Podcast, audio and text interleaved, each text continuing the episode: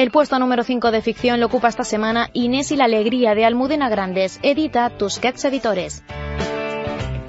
En el número 4, Sé lo que estás pensando de John Verdon, lo encuentran en Roca Editorial. En la mitad de la tabla, guardando la posición El tiempo entre costuras de María Dueñas Vinuesa, editado por Temas de Hoy.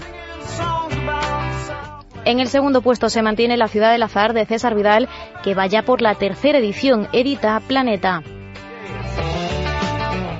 Y el libro de ficción más vendido esta semana es de nuevo La caída de los gigantes de Ken Follett, editado por Plaza y Janés.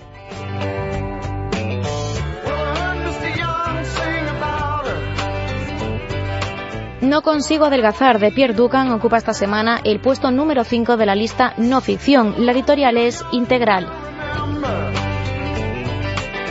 El puesto número 4 es para Pilar Eire y su libro María la Brava, edita La Esfera de los Libros.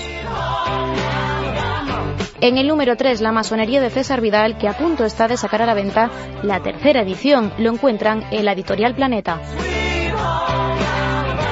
A las puertas del éxito en el 2 se queda El desmoronamiento de España, la salida de la crisis y la política de reformas de Alberto Recarte. Lo acerca a las librerías La esfera de los libros.